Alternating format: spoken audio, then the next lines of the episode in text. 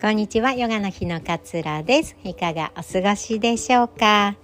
今日のお話は本心はその瞬間にしかわからないというお話をしたいなというふうに思います、えー、いつもお話ししているマインドフルネスは今今この瞬間に意識を向けること。で今この瞬間に意識を向けてこう気づきをね、えー、得ていくことというふうな定義があります。で本心私本当はこう思っているのっていう本心って実はねこのその瞬間しかわからないものだったりするのかななんていうふうに思ったんです。っていうのも例えば朝起きて私もたまに言っちゃうんですけれども今日のさ夕飯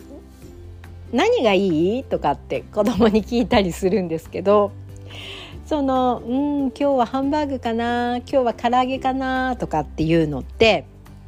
結局ね本心っていうよりも想像になるんですよね。うん、まあ唐揚げとか食べてもいいかなっていうのは本心よりも想像の方が強かったりしますよね。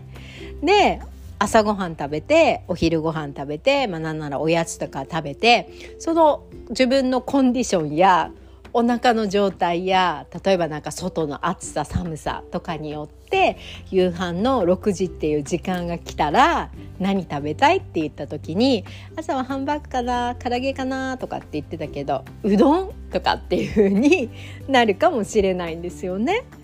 そう考えるとそのその瞬間瞬間に見えることその瞬間が自分のこう本心につながっていくことになるんじゃないかなって思ったんですよね。今を生きることその過去や未来にとらわれずに今を生きることっていうのってその今私何感じているんだろう今私はコーヒー飲みたいのかなミルクティー飲みたいのかなどっちなんだろうみたいな感じで今この瞬間私が何を欲しているんだろう何を考えているんだろうとかっていうのを考えてあげることによって意識は今ここに置くことができるし自分のこの本音を聞いて本音に従う本心に従うみたいな、えー、練習になるんじゃないのかななんていうことを感じたんですよね。で私あの今何を感じているっていうのってたまに自分のその LINE とかにご登録いただいている方には今何を感じていますか？とかっていうコメントを送ったりするんですよ。これってすごく大切なことで私たちこう一日過ごす上で私今何感じてるんだろう今の私は何を感じてるかなっていうことを立ち止まって考えることってあんまりなくて、まあ、忙しいし時に身を任せてねやるべきことをやってみたいな感覚だったりするので私は何回でも一日今私何感じてるかなって自分に問いかけてあげるんですよ。あ今なんか安らぎ感じてるなとかあ今ちょっと焦りを感じてたんだなとかっていうふうに自分が今その瞬間に何を感じているのかっていうのを問いかけることによってそこで出てきた答えを大切にしているんですよね。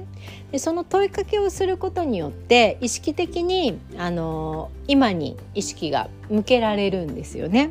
私たちで何度も話すように勝手に過去や未来のことをね考え始めてしまうので私たちの脳みそっていうのは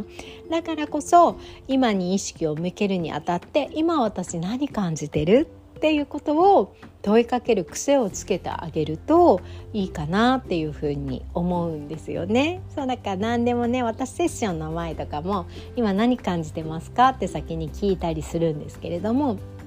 そうそうやって今私何感じてるんだろうっていう風に今に戻ってくる感覚です。で今何を感じてるんだろうっていう風に